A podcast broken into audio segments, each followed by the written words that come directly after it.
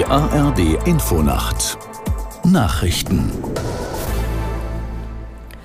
um 22 Uhr mit Astrid Fietz. Der Fußball-Weltverband FIFA hat auf den Kussskandal bei der Weltmeisterschaft der Frauen reagiert und den spanischen Verbandchef Rubiales gesperrt. Rubiales hatte die Nationalspielerin Hermoso nach der gewonnenen WM auf den Mund geküsst. Laut Herrn Hermoso war der Kuss nicht einvernehmlich. Aus Madrid Franka Welz. In einer Erklärung teilte der spanische Fußballverband mit, Rubiales vertraue den FIFA-Instanzen so wörtlich voll und ganz und erhalte durch das gegen ihn eingeleitete Disziplinarverfahren die Möglichkeit, seine Verteidigung zu beginnen, damit die Wahrheit siege und seine völlige Unschuld bewiesen werde. Rubiales und der Verband bezichtigen nämlich Nationalspielerin Jennifer Hermoso der Lüge und drohen ihr mit einer Klage. Der Bruder des stellvertretenden bayerischen Ministerpräsidenten Hubert Aiwanger hat eingeräumt, zu Schulzeiten ein antisemitisches Flugblatt geschrieben zu haben. In einer persönlichen Erklärung heißt es, er distanziere sich in jeder Hinsicht von dem unsäglichen Inhalt und bedauere die Folgen seines Tuns.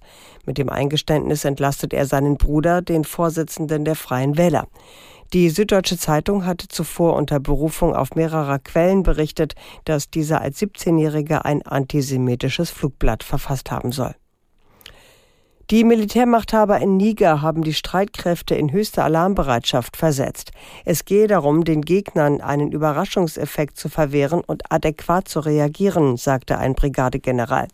Hintergrund des Schritts ist eine mögliche militärische Intervention durch die westafrikanische Staatengemeinschaft ECOWAS.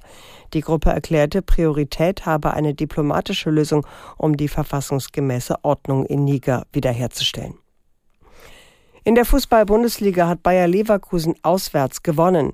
Die Mannschaft setzte sich bei Borussia Mönchengladbach mit 3 zu 0 durch. Aus der Sportredaktion Moritz Kühn. Leverkusen dominierte die Partie. 20 Millionen Neuzugang Boniface traf beim 3 zu 0 Erfolg doppelt. Die Leverkusener sind vorerst Tabellenzweiter hinter Union Berlin. Die Köpenicker gewannen trotz langer Unterzahl und dank zweier Tore von Neuzugang Robin Gosens mit 4 zu 1 in Darmstadt. Gepatzt hat Borussia Dortmund. Der Vizemeister kam nicht über ein 1 zu 1 in Bochum hinaus. Freiburg feierte einen Last-Minute-Sieg gegen Bremen. Wolfsburg gewann mit 2 zu 1 in Köln. Und Heidenheim wartet weiter auf die ersten Bundesliga-Punkte, verlor trotz 2 zu 0 Führung noch mit 2 zu 3 gegen Hoffenheim. Soweit die Meldungen. Das Wetter in Deutschland. Im Süden gebietsweise Starkregen und Gewitter, an der Nordsee Schauer und einzelne Gewitter, sonst oft locker bewölkt bei Tiefstwerten von 17 bis 9 Grad. Tagsüber im Südosten starker, teils gewittriger Regen, im Nordwesten einzelne Schauer und Gewitter, sonst oft trocken, bei maximal 15 bis 23 Grad. Und das waren die Nachrichten.